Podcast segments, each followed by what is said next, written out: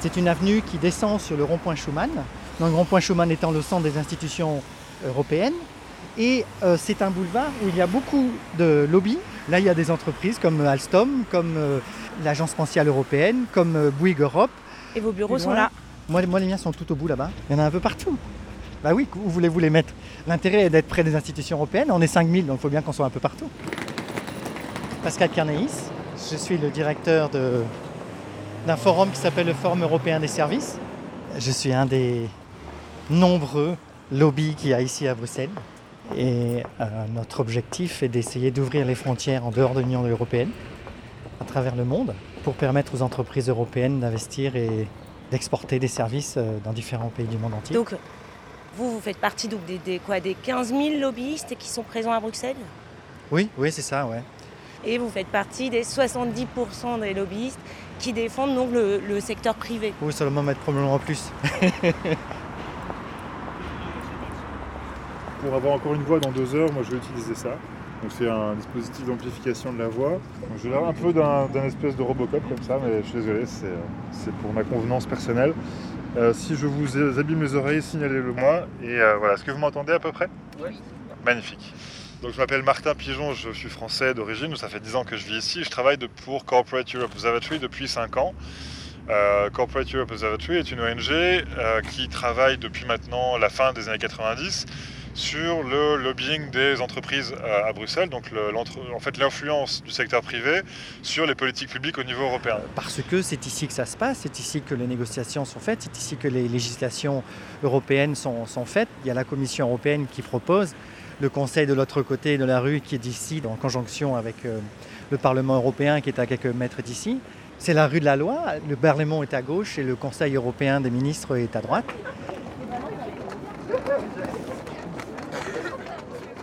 Regardez ici, on a BASF, on a Thales, on a Ion, l'entreprise allemande. Vous êtes bien, hein là vous êtes euh, dans votre cocon. Business is business. C'est comme ça.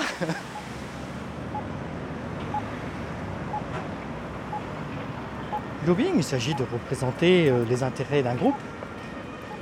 Il ne s'agit pas simplement de faire euh, la défense d'intérêts dans le sens où on veut influencer une décision en cours. Plus de la moitié de mon travail consiste à informer mes membres dans le sens inverse, c'est-à-dire informer de ce qui se passe à Bruxelles. Parce qu'eux ont besoin de savoir ce qui va se passer, à quelle sauce ils vont se faire manger. Et pas dans le sens inverse où on va modifier la sauce dans laquelle on va manger notre plat qu'on veut. Moi, mon travail, c'est de persuader la commission de ce qui est à faire. Parmi vos clients, on peut en citer quelques-uns? Parmi mes membres, j'ai pas de clients, j'ai des membres. Il y a des banques, il y a des assurances, il y a des télécoms, il y a des, de la grande distribution, la Fédération européenne des banques, la Fédération européenne des assurances, la Fédération européenne des comptables, la Fédération européenne de construction. Le but est de libéraliser notamment le, le domaine des services, de faire en sorte que des entreprises privées puissent privatiser les services publics. Oui, oui, en fait, il faut euh, déjà dire en préalable que tant le marché européen que le marché américain, entre nous, au niveau de la plupart des secteurs des services, sont déjà bien ouverts. hein. Euh, il s'agit de faire tomber les barrières qui continuent d'exister.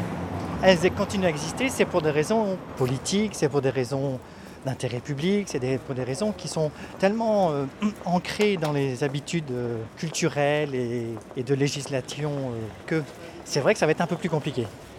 Mais bon, je crois que ça vaut le coup de- d'essayer de, de le faire. On ne sait pas si on va y arriver ou pas.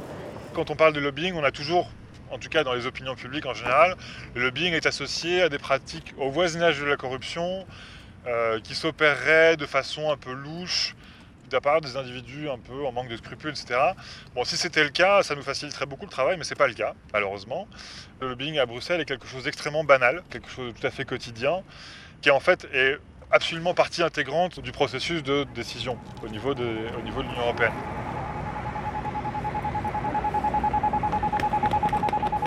Faire fi de, cette image euh, qui est donnée de ces grands lobbies qui ont des multimillions dans leur poche et qui euh, font de la corruption de fonctionnaires. Enfin, c'est pas du tout ça la réalité à Bruxelles. Pour être efficace, il faut parler aux négociateurs, c'est-à-dire à la Commission européenne. Et quand je dis aux négociateurs, il y a un X et un S à la fin. C'est que si je parle que aux commissaires, c'est bien, c'est nécessaire, mais c'est pas suffisant. Il faut aussi parler aux négociateurs techniques qui écrivent les textes et c'est à eux qu'on doit faire valoir nos points de vue avant même qu'ils écrivent les textes. Voilà, c'est ça le, le vrai lobbying, c'est de faire valoir ses intérêts avant que les textes ne soient écrits. On va vers la commission, c'est ça? Oui, on va à la réunion du groupe d'experts pour la négociation du, traité transatlantique, puisque j'ai été sélectionné euh, avec 13 euh, autres personnes pour être membre de ce groupe d'experts par la Commission européenne de la DG Commerce. Euh, je ne sais pas si vous lisez l'allemand. Bon, allez, c'est pas compliqué. Je früher, desto besser, ça veut dire le plus tôt, c'est le mieux. Qu'est-ce que ça représente? Ça, c'est une courbe, la courbe d'opportunité d'influence au sein du processus législatif. Donc c'est très, intéressant et ça vous montre une chose, c'est que le plus important, ça se passe avant. Il est absolument crucial pour une entreprise de, de parvenir à se mettre dans ce qu'on appelle les groupes d'experts que la commission normalement constitue dès qu'elle a besoin de travailler sur un sujet dont elle ignore un peu les tenants et les aboutissants, pour justement développer une nouvelle législation.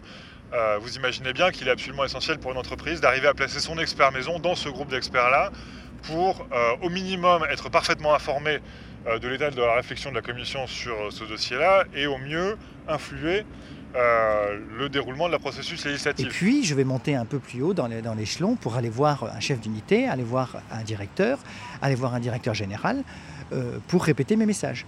Et avec l'un, j'irai tout seul, avec l'autre, je prendrai un café, avec l'autre, on aura une réunion avec 7 ou 8 de mes membres sur un sujet particulier. Mais l'objectif, toutes mes réunions sont toujours axées sur euh, faire valoir le point de vue des intérêts des entreprises européennes pour faire plus de business à l'étranger. Il faut aller à la Commission, mais ce n'est pas suffisant. Il ne faut pas oublier le Parlement européen, où là encore, il y a des possibilités pour nous d'intervenir en proposant des amendements.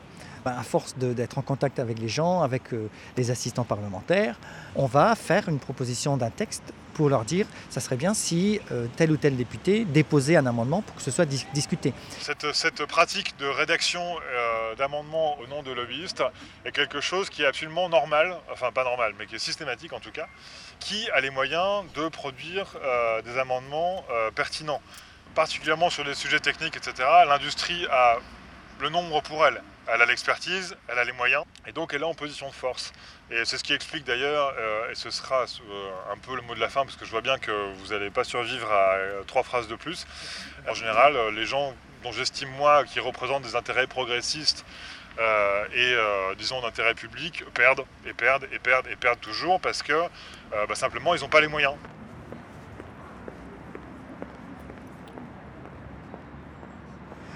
L'essentiel, c'est d'être crédible. Et pour être crédible, il faut avoir les bonnes informations, il faut savoir les rassembler. D'ailleurs, c'est un petit peu ce que je reproche au niveau des ONG. Dire je veux ça et ça c'est pas bien sans rien démontrer de, concret, ou de dire de supputer que peut-être que ça va être pire et donc il vaut mieux arrêter, ça n'est pas crédible, ça n'est pas correct. Et comment vous vendez les bienfaits de la libéralisation alors? Oh, C'est tout simple. Emploi, croissance. Meilleur service aux consommateurs, plus de choix aux consommateurs, euh, que du bénéfice. Vous n'avez pas l'air de me croire. Pourtant, c'est comme ça. vous aussi, ça vous fait sourire. Je, suis, ça me fait sourire parce que personne n'a l'air d'être convaincu alors que c'est tellement évident. Arte Radio.